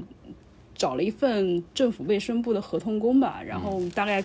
干了一年，转正了。但是在那个期间是，一边写博士论文，啊一边开始淡职的工作。嗯嗯哦嗯，那个阶段感觉心里的压力是特别大的。嗯嗯嗯但是我觉得，其实它不是来源于一个年龄增长的变化，而是在你嗯人生的一个转折点的一个适应的过程。嗯嗯，关于一个年龄焦虑的问题，我觉得好像，嗯，在澳洲是更小的一个问题，对对，因为对我在这里最近听到的一个更多的话题是女性的事业从五十岁开始。啊啊，为什啊么从五十岁开始呢？因为很多女性在澳洲，她嗯，她是就是夫妇两个人，嗯，在有了孩子之后，嗯，会就是呃牺牲一部分事业的发展，比如说两个人都 take 一个半职的工作，去照看孩子，而五十岁对于女性来说。大多数孩子已经就是，嗯，自立了？大学毕业走上工作岗位了，呃，需要他们更少的去付出精力，这样他们就可以就是，呃，集中精力去奋斗自己的事业，去呃 take 一些高级管理层的岗位。所以，嗯、在我整个工作的这么多年中，我见到更多的女性是从，嗯、一个半职的一个比较，嗯、flexible 的一个状态，到了五十岁突然开始突飞猛进，事业心升爆职到棚什么 senior executive 那种嗯嗯嗯阶段。然后还有一件事对我的启发很大，是在我博士读到第二年的时候，我有了一个新的学妹，嗯嗯呃，六十三岁。嗯啊，博士的学位，对嗯对，他刚开始读 PhD，他是什么情况呢？他是一个他在退休之前是一个中学的物理老师，啊，然后应该就是一个理科特别强的一个女生，嗯然后但是在她年轻的时候，因为种种原因，她没有去修 master degree 或者嗯是一个 PhD degree，、然后在她退休之后，她就想，嗯，这样我有大把的时间嗯去，嗯。看一看自己对什么领域感兴趣，嗯、所以她就先去修了一个生物人类学的一个 master degree，、然后他发现自己在那个年龄，就是六十左右的那个年龄，他可以 handle 一个就是新的知识，一个学习的一个经历，然后他觉得自己非常 enjoy 这个过程，然后他就又去申请了一个博士的 degree。当然，就是在那个 有一部分，我觉得是知识储备的问题吧。就是在那个阶段，就是对他来说还是有点吃力的。就是嗯，包括就是他的博士生的一个辅导，就是差不多就可以做他孙女的那个年龄，哦，然后需要付出更多的努力去去去 supervise 他，支持他。嗯但是我们普遍认为这是一个就是嗯非常。对我们非常有激励作用的一个行为，他告诉我们就是说，其实没有一个明显的年龄界限，现在人的寿命越来越长了，你说不准到我们这一代的时候，可能能活到一百多岁。嗯，那五十岁那只是你人生的一个中间的一个点，那三十岁又是什么呢？四可能四分之一吧。那佩佩姐呢？对我，我觉得其实跟 Sophie 说的很像，嗯就是、就是让就是所谓三十前后这个东西，其实也是一个传统观念带过来的一个嗯定义。对对，就是我三十是一个界限了，或者是怎样，或者说我三十前后，你是不是突然觉得有紧迫感了，有压迫感了？其实这是一个国内的一种价值观，或者说是比较传统的价值观，它有它一定的道理。嗯，但是对于我，就是这些年来吧，或者是比如说三，现在大概基本上快奔四十了，天哪！就是这么一个这么一个年龄阶段，就是说，我觉得就是说，让你成熟起来，或者或者来定义你阶段的不是数字，而是你经历的事情。嗯嗯就好像以前咱们可能有一句，比如说啊、穷人的孩子早当家嗯啦，或者就是你可能年纪很小，嗯，你经历了很多事情，你就会很成熟，嗯，你就心理年龄，你就会知道怎样处理很多事情。嗯嗯你可能年年纪就是不小了，嗯或者三十了，或者四十了，或者五十了，但是你一路以来都是相对来说比较单纯的一个环境，嗯相对来说都是相对来说比较平静的一个生活，嗯那有可能有些方面你就是相对来说不如别人，可能可能 handle 起来更那么的自如，或者嗯说在碰到一些事情，就这就是为什么很多时候我们就是说这些经历可能越早越好，嗯，因为你越晚经历，成分就会越复杂。嗯，那对于我来说，其实我跟 Sophie 差不多，我我找第一份工作的时候是二十八岁。嗯，那那个时候我是从加拿大转到就是 move 到澳大利亚来，嗯嗯然后嗯、没有感觉。嗯，三十岁左右没有任何的感觉。嗯三十岁的时候，让我记忆非常深刻的一件，就是唯一一件事情，就是三十岁的那一天，刘伯南同学莫名其妙的买了一束花儿，站在我们办公室门口。 是那个 Born and Free Zone 吗？他在那个，然后当时办公室有四个人，嗯一个法国姐姐，一个我想想啊，我们当时好像是一个日本哥哥，嗯，然后还有一个谁我都忘了。然后他就愣愣的站在那里，嗯所以这件事情让我印象很深刻，但并就是因为它很发你，嗯嗯没有任何意义的，就是嗯没有任何觉得 OK，这这这是一个一个一条线，之前之后或者怎么怎么样。嗯但是如果说，比如说这几年吧，嗯这几年可能个人的经历、家人的经历、朋友的经历，让我变得更加的、更加的 calm 了。嗯就是比较能够接受很多很多很多的事情，能够接受很多很多很多的人。嗯，有些事情，有些人，可能以年轻时候的我或者以前的我，我觉得哦，这个是跟我价值观非常不一样的。嗯嗯嗯然后这件这个人是是我不能够接受的，这个性格是我不能够接受的。但是我现在我可以包容很多事情，嗯嗯因为就是我觉得，可能随着年龄的增长，可能是三十岁以后，可能是事情以后，就是是因为我有我自己的主心骨了，嗯，所以我可以接受别人有和我不一样的主心骨，嗯，就当我没有我自己的一个核心的价值观的时候。我会随风飘摇，觉得是不是应该这样，是不是应该那样？我要接受这个，我不要接受这个，但是是做给别人看的。嗯嗯那么我需要表现出一个什么样子？嗯我需要让所有人都知道，我知道这些事情，我不知道这些事情，这些是我喜欢的，那些是我不喜欢的。那最近几年，我唯一能够做到的一件事情就是，我自己有一个主心骨，我自己知道我自己是什么样子，我的底线是什么，我的价值观是什么。嗯嗯然后我我最亲密的人了解到我这一切就够了。嗯嗯那么周围的人，你你可以和我价值观一样，你不必须和我价值观一样。然后还有一件事情就是，不光对于周围的人或者对于事情包容了，我对我自己也包容了。嗯，就是比如说以前对于事业上的追求，或者对于生活上的追求，对于感情上的追求是近近近于苛刻。就是比如说，我希望一切追求完美，一切都是我想象的样子。但是你后来会发现，你你你就是在经历你自己的生活而已。嗯，然后你就是会发现，你就是一个凡人而已。那么在这种情况下，就是我能够控制的事情，我把它控制好。然后我不要去为一些还没有发生的事情去去着急或者去焦虑，然后我能够踏踏实实的每一天过自己的生活，嗯，就够了。然后这样就会让让你的日子过得反而更加更加舒服一些。嗯，对，就是这样。我觉得就是我可能比以前变得更加更加的，就是包容很多东西。我可以接受很多很多不一样的样，而且这一点可能是南哥教给我，就是刘伯南，你不要看他平时傻傻的，他其实是一个心很，就是他的心很大，嗯，就是他可以从各种人不同的角度来看问题，嗯所以这就是为什么他有很多事情他看在眼里，他也知道是怎么回事，或者说对于我来说就是，嗯，换位思考，或者说就是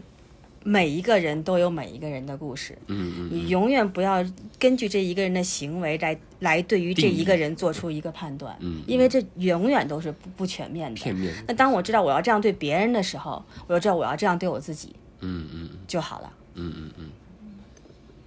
所以我觉得，就是最重要的还是阅历比较有关系，可能年龄，你年龄长了，可能阅历不一定长。你对，或者嗯对或者可能说是你去你去体验吧，或者你去经历，嗯，因为有些东西、有些事情你是可以经历到，有些有些事情你是经历不到，你也没有办法去强对求。对，但是就是你能看到的不一样的东西。对，嗯。那听了姐姐们讲三十岁以后的一些经历，你作为一个二十五刚迈过一年的，你有什么想法吗？我我觉得我一直是一个没什么年龄感的人，就是我的朋友上到七零后，下到零零后，我都可以处得来。我觉得其实年龄这个东西不太重要，就是每个人都有他自己的时区，有些人快，有些人慢，行进的步速不一样而已。而且我觉得，为什么你说三十而立会让你有有时候觉得焦虑啊、压迫，是因为你习惯了国内那种按部就就班的人生，就是规范化的优等生的那种范式。你觉得三十岁就该怎样，多少岁就该结婚，多少岁就该生孩子，就是你过去二十多年见过太多按这种模式去生活的人。你你比如说比较少遇到像那种三十几岁还在。啊，六十几岁开始读博这种人，你的阅历不够的话，你会你会习惯于那种标准答案，然后你会给自己来，你你你会想去模仿别人的人生，但是其实你看过的多，特别是出来之后吧，我觉得各种各样的人都是只都是可以被接受的，你就不会那么用年龄去限制自己的一些行为，你你比如说也。就是像他们，我我其实也可以预感到，我不一定会是在三十岁那个节点有有个特别大的变化。我会我会觉得我开始工作之后，可能我从校园到了公司，或者是到了社会，反而是那些环境会带我带给我的影响更大。但是有些人说，你可能他一直读到三十二岁才毕业呢，你不是说三十岁就是他的节点啊？我觉得还是你的环境对你的变化，呃，对对你的影响更重要。就人生阶段的变迁可能对会带来的影响会更多一点，而且还有个很很让我感觉很直观，就是像国内你去面试一个呃一个工作嘛，很多人会问，比如说你呃大学毕业之后，你有两个两年的 gap year。HR 会 HR 可能习惯性的会问你，哎，你那两年干嘛？如果你说我就去玩了，人家可能会就会 judge 你，就会觉得，嗯嗯，哎，别人都是大学毕业就开始找工作，你是不是因为不够优秀？他他们就会，嗯，很多人很多人会用一种观念去感觉，就会觉得你你在浪费时间，那你在工作上就是不值得信任的。嗯，但是很多人可能就是，呃，像现在会发现有些人就是，他先去享受自己的人生，去摸索，然后他找到自己的路子之后，他继续继续往一个他认为对的方向去行进嘛。就是你，嗯，经历过了多了之后，你会更愿，嗯、就更擅长于去接受各同各种不同不一样的行进方式。所以我觉得三十岁前后其实不是一个很好的选选择的一个节点。你可以，我们可题以，目出错，对，我们应该都是按照你的你人生的转阶段的对，变化，嗯你从校园到工作，从工作进入结婚，或者是你从工作又回到校园，那那些那些瞬间带给你的一些改嗯变，可能会更有探索意义。嗯，那小易呢？其实跟大家讲的都非常的相近。我觉得对于我来说，可能最大的区别，嗯，大就是各种标签了。三十岁怎么样？三十岁要生孩子，要结婚，然后作为女生，你要组建家庭，怎么样？其实我对年龄一直对婚姻、对年龄，其实这些概念都一直很模糊。我就觉得其实，因为本身可能跟我性格就是比较，嗯，相对而言比较随性一些。嗯，我并没有觉得三十岁之前一定得怎么怎么样，嗯四十岁一定要怎么怎么样。嗯，我观察我自己的话，我感觉，嗯，我的变化应该是发生在三十二三岁左右的样子。嗯嗯，因为那个时候可能就是，嗯、我二十五岁研究生毕业，然嗯后第一份工作是二十五岁开始，嗯，然后二十八岁的时候有换过职业，然后那个时候有从设计转到金融，然后去了一个陌生的城市，在香港，然后嗯，因为那段时间我跟嗯大斌也分开过一段，所以那个时候去了香港，然后嗯，其实嗯怎么讲呢，并那个时候的想法并不是说想在三十岁之前怎么样，也只不过就也跟情感有关系，然后另外一方面就是想尝试一些不同的东西。嗯，回来的那年其实就是三十岁，然后回来的时候就觉得，嗯，也也很也很凑巧，就在三十岁那年。但是我自己来说的话，三十并没有，并没有太多的嗯对带太特别特殊的意义。回来之后，嗯，还是回到了老本行，然后也是在那一年结婚。要这么讲的话，三十岁对我来说其实还是很有意义的哈，是一个很特别的数字。嗯，我自己观察我自己的话，我觉得，嗯，三十二三岁可能会发生在就是可能心理内心的一个差别，就是在这之前，我可能非常，比如说怎么讲呢？嗯，我会特别在意朋友、周边人对我的看法，然后我会觉得，哎呀，我这样做他们会怎么看我？我这样做会不会嗯让别人觉得我怎么怎么样？然后在这之后，可能就嗯，可能是因为自己的经历、看过的人，你就会觉得怎么样怎么样呢？就是想怎么样怎么样。 其实其实别人对你的看法其实并没有那么的重要。嗯嗯，还有一个变化，我觉得可能就是说，原来的想法就是有些事情一定一定要这样子，有一个特别的模式，一定定怎么怎么怎么样。但在嗯，慢慢这几年，我觉得可能这二三年吧，我的感受就是，每件事情发生可能都有它自己的原因。嗯存在即为合理。对的，存在即为合理，然后有前因也有后果。那其实有些事情的发生，在当时看见是好，看见的时候你会觉得是坏事，但实际上并不一定是坏的事情。嗯，所以说，嗯，可能就是又可能就是会更好的用辩证的这个想法去看待这个问题。然后再有一点，我觉得可能就是变得嗯佛系一些吧，就是很多事情你可能包括我现在嗯 就觉得我已经很佛了， 你会不好啊。对，你会觉得其实坏的也是好的，好的也是坏的，什么事情祸福相依，是的，嗯就其实中国的古代人已经把这件事，已经把我们刚才讲的已经总结的很到位了，嗯，还有我觉得就是慢慢慢慢的，可能你就会觉得很多，嗯，佛教里边还有道教里边讲的那些。嗯，比如说一切随缘啊，或者是嗯说顺其自然啊，这些事情，实际上你就会一开始呢会觉得，哎呀，这都是废话，讲来讲去嘛，你都是这几几个字几句话，但实际上你想一想，实际上这都就是这个很理呀、对，就是这个理。嗯嗯，对，有些东西我觉得可能是你需要经历，嗯你才能够真正的把这个理给破掉。嗯就是比如说，我以前也很在意别人看我，那当你当你怎么说你你 fail 到你 fail 了以后，嗯就是比如说别人看你的那个事情，他对你的 judge 成真了以后，你可能就放开了。嗯嗯嗯或者比如说，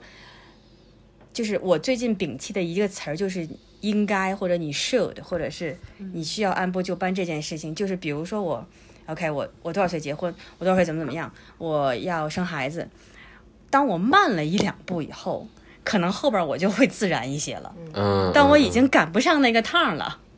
来都来了，你反而就变成 那就是这样了。嗯嗯嗯，你就会反而就是有些事情是你还没有经历的时候，嗯是这个事情还没有发生，你还是有可能赶上那个趟儿的时候，你可能会焦虑，最说焦哦虑，我是不是应该做这个？我是不是应该做这个？嗯当你错过了一班车以后，你反而坦然了。嗯嗯，然后，当你经历了别人对你的嘲讽，然后那些嘲讽变成了真的，当你真正的否定了自己以后，你就释然了。嗯嗯嗯，所以我觉得这可能也是有一些经历，然后导致大家觉得佛系也好，放开了也好，放飞自我也好，不在乎了也好，就都是有有有这个打底。但是当你没经历的时候，可能很难做到完全的佛系去明白这是一种什么样的态度。嗯嗯嗯 我觉得可能多了一些经历之后，你可能会知道自己能力的边界在哪儿，就是可能有一个阶段你会。呃，对自己的期望值过高，比如说昨天，比如说昨天，知道边界一年之后去跑三十几 K 的那种感觉，本来对 Sophie 其实想报适二月当地份一百 stretch 公里的比赛，然后昨天跑完之后果断跑了个五，报了个对五对十。对对 对，是这种感觉。就有的时候就是把自己硬架上去了，然后你再觉得自己完成不了的时候，就觉得特别的这个沮丧 suffer，非常的痛苦。然后而且其实都是自己强加给自 己的。就是比如说昨天跑，昨天咱们四个人嘛，咱们四个女生一起跑的最后的那个三十二也好，三十三也好，那在中间不断的下，然后慢慢的上，然后可我觉得每人生起伏很。每个人的心里肯定都会有各种各样不同的想法，或者不同的，就说 OK，我我为什么要这么做？我要不要回去？嗯哎呀，这个好难啊！哎呀，我做不怎样怎样，然后又缺水。但是他后来就是，你就会觉得 OK，我会有一个阶段是，我为什么要答应做这件事 情？我没有这个能力，我还要做这件事情。嗯然后我会怪 OK，这个 Sophie 是不是有点不自量不不自量力了？怎么怎 么样？那到后来就会觉得 OK，这个事情是是我同意做的，嗯就是这是我的一个决定，嗯这是我决定去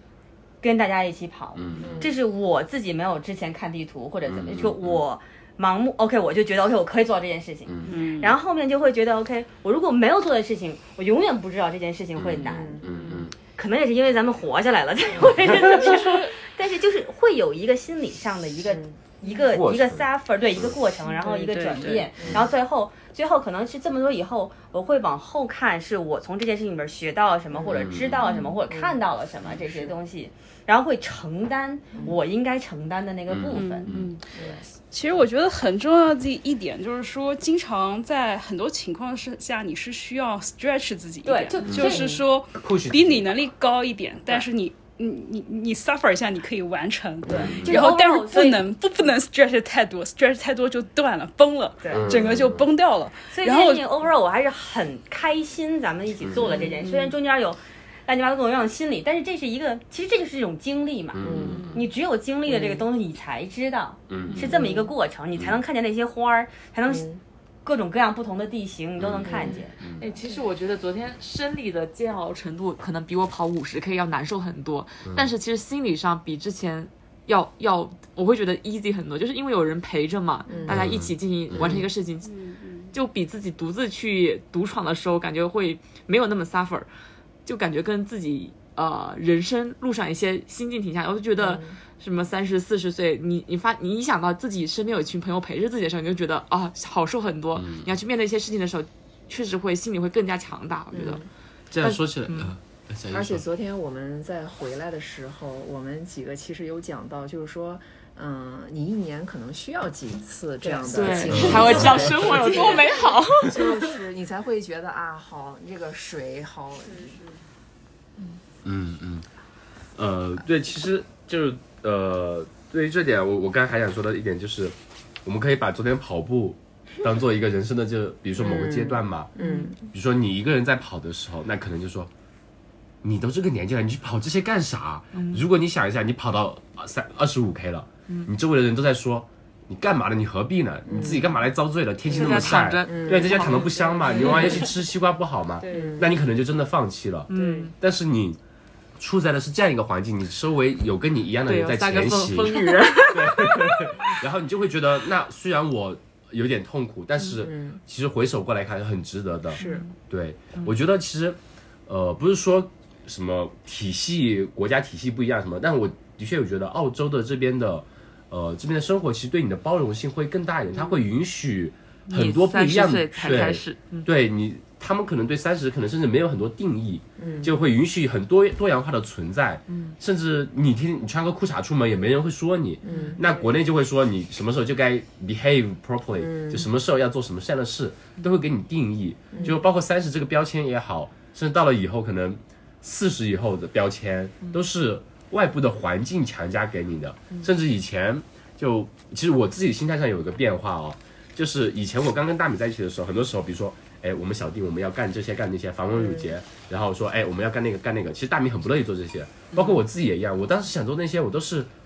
因为觉得哎父母想做这个。说我们那边大家都这么做嗯啊，那我们就是要这么做啊。然后我们有时候会有 argument，包括他大他小弟的时候，他不喜欢穿礼服，他就说我我干嘛要穿的那么 drama？我好像呃婚礼是自己的事情，我干嘛要为了别人去做？嗯刚开始我会跟他争吵，但是后来我一想，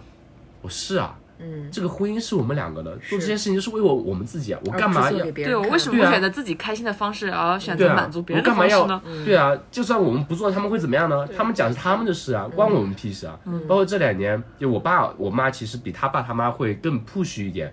呃，可能男方嘛，就是可能经常会说，哎，你家怎么结婚那么多年还没生孩子啊什么的，然后说你家，哎，你们怎么在外面，嗯怎么结婚酒都没摆啊？我们是虽然领了证，但没摆。然后经常说什么时候生孩子，然后我以前我爸我妈这样问我，我可能会跟大米说一下，哎，我们什么时候回去结婚，啊或者我们什么时候生孩子，我会跟大米商量一下，就是会跟他说，相当于听从父母的意见，跟大米去商量。但是到后面我会就说，他们怎么那么多管闲事啊？ 就是生孩子，他们要生自己家的自己孩子生去啊，管他们什么事啊？然后我妈就会说啊，人家这么问也是为你好，不要这么说人家哎。然后就我们就不，我就会相对就觉得这是我们自己的事情嘛，也不会去把他那部分的外部的压力，然后加到我们自己的事情当中去。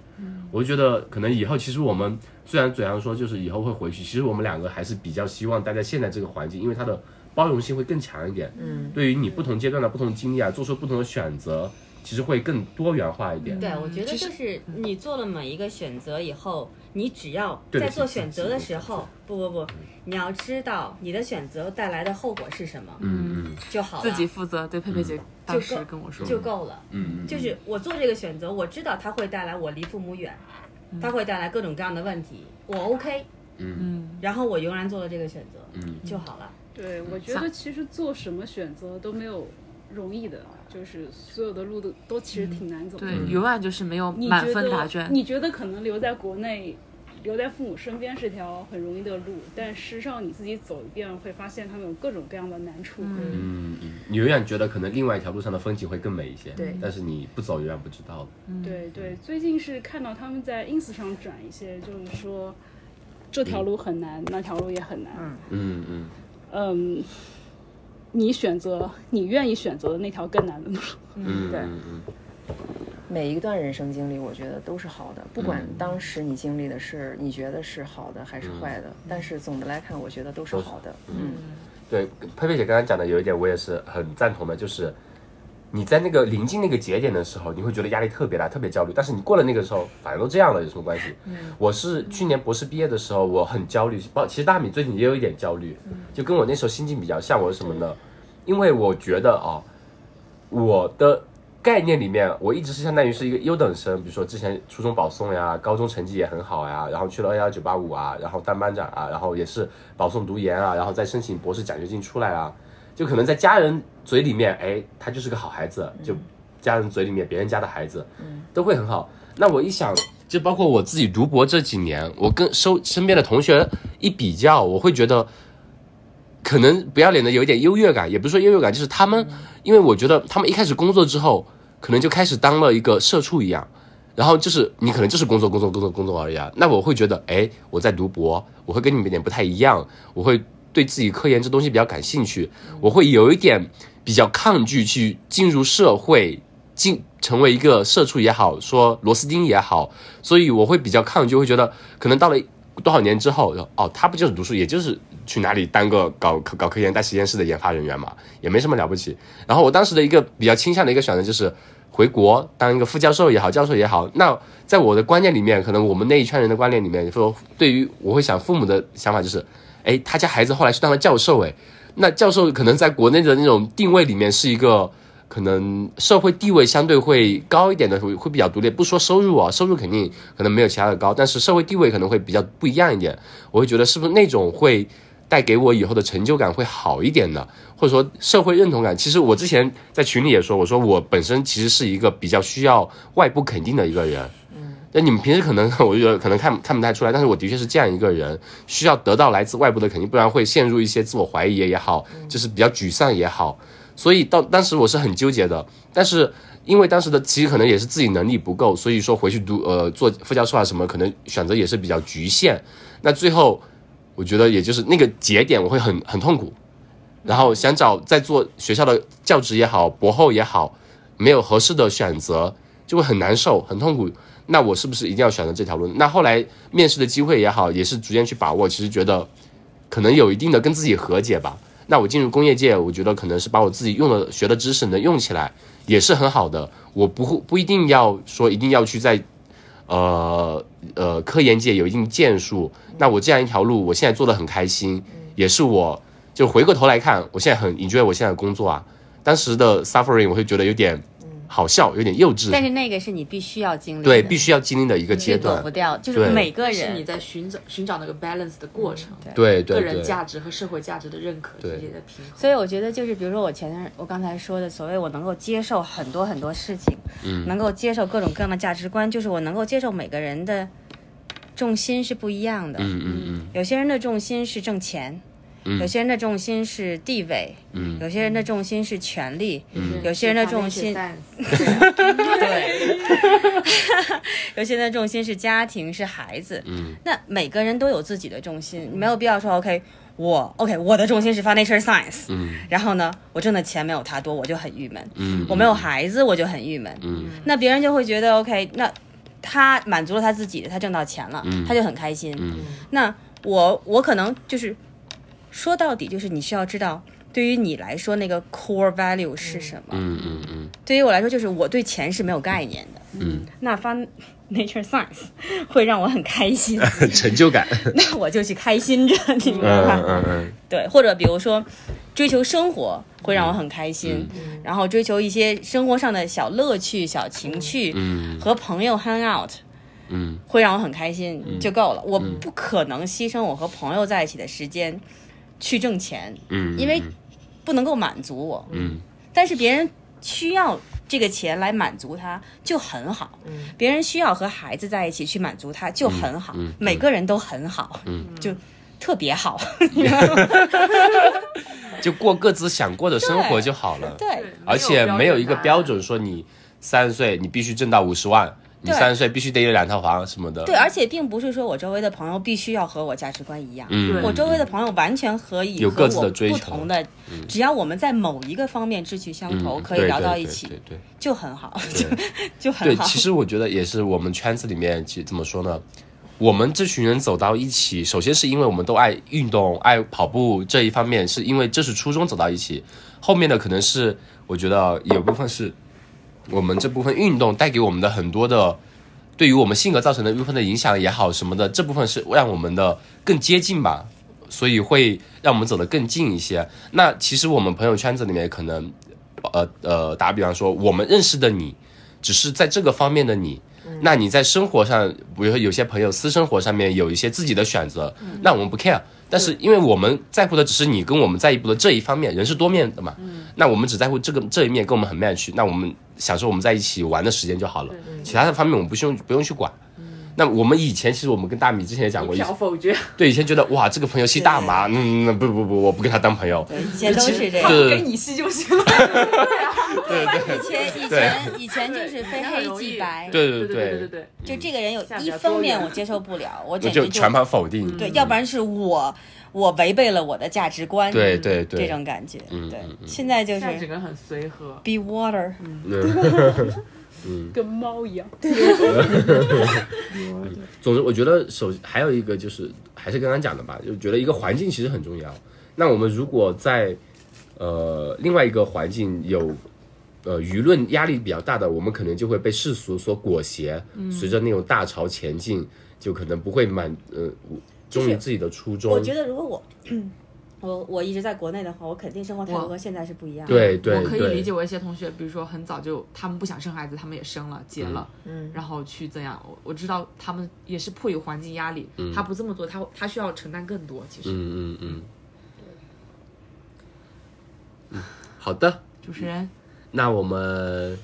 要不我们给，因为年相当于二零二零年这个 drama 的一年已经快结束了嘛，要不每个人来一句给自己明年的一个展望吧，来做一个总结。我希望我明年的 pace 能跟上各位姐姐，那你得好好练。不管是跑步还是学业、事业，还有酒量。 嗯嗯，小易，嗯，二零二零确实对于每个人来说都是有挑战的。我觉得二一年，嗯，我希望疫情上有一些往有一些好转，然后嗯这样子大家可以有更多的自由，比如说嗯嗯嗯可以回家看父母，比如说可以去旅游。嗯嗯，对啊， ，Sophie，呃，我希望自己能 stretch 的更多一点，嗯，然后在别断了 suffer 的时候别断了心态 好一点。别报一百了，慢慢 来。佩佩姐我觉得，funding 不断，paper 不断。那都是浮云， 没有啊。我觉嗯得，其实二零二零是是蛮丰富的一年，嗯就是你可能你可能没有做什么，但是每个人都经历了很多。嗯然后好像什么事都没发生，但是又感觉又不一样了。就是就是光忙着见证历史了嘛，基本上。 对，那我说的可能有点假，但是我希望二零二一年会就是能够更平静一些吧，嗯嗯嗯就是能够回归平静，然后能够做平时能做的事情，嗯，然后开开心心的、自自由由的，然后和朋友一起，家人都健健康康的，嗯，然后就好了。我觉得，嗯，对，我的话，我感觉就前段时间微博上也讲了。虽然我知道二零二一大概率还是这个屌样，但是我还是有所期待， 就希望明年还是说疫情现呃就是近一点的话，疫情好一点，然后我们能去更多的地方去玩一玩吧。嗯，然后对我觉得二零二零会成为咱们很五十年以后回头很特殊的一年，对对，其就实会想到我们经历了那个疫情，我们现在能住在一起喝酒，其实也是很难得。现在这样的一种行为，在其他很多地方，现在很多地方其实是难以想象的，嗯，是不允许的，不被允许。嗯，那我们就呃，明年多跑多聚吧。希望下次，比如再跑个三四十的时候，不会那么 struggle。体育老师明年多安排点体育课。